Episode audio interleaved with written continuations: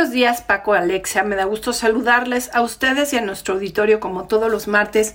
Y pues el día de hoy para Derechos Humanos en Resonancia me gustaría hablar de los casos muy desafortunados del asesinato de, de defensores de nuestra tierra que normalmente suelen suceder cuando hay intención de las empresas mineras de llegar a ciertas zonas comunitarias y las comunidades que allí habitan, pues se oponen a ello.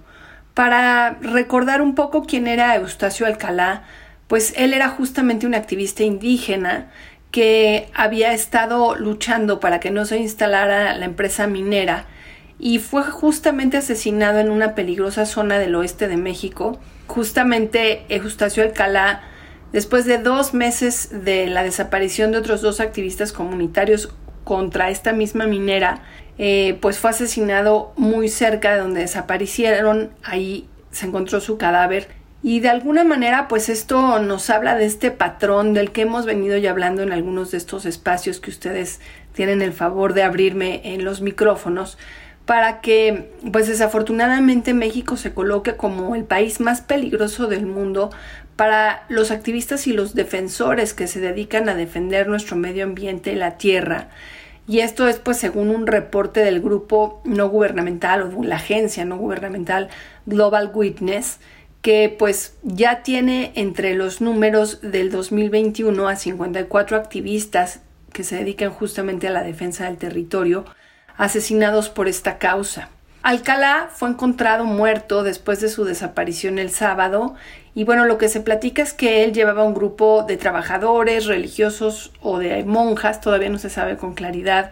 y que su camioneta fue detenida eh, por varios hombres armados que le dieron el alto en una de las de los caminos de las carreteras. A las monjas, a las religiosas, se les liberó más tarde, pero al activista se le retuvo. Y pues bueno, pues claramente esto es porque él había llevado con mucho éxito esta lucha para poder impedir la apertura de una mina de hierro. Esta mina se pretendía eh, pues establecer en San Juan Huitzontla, y es justo una aldea nahua donde residentes y donde él mismo pues querían proteger este territorio. Como saben ustedes, pues varias de las organizaciones de derechos humanos han hecho ya la denuncia. La Fiscalía del, del Estado indicó que pues el cuerpo de él presentaba heridas de bala y que pues claramente había sido asesinado durante su secuestro. Lo dejo aquí como una de las historias, ya de tantas historias que hemos platicado, de quienes dan su vida y dedican su lucha a defender nuestro territorio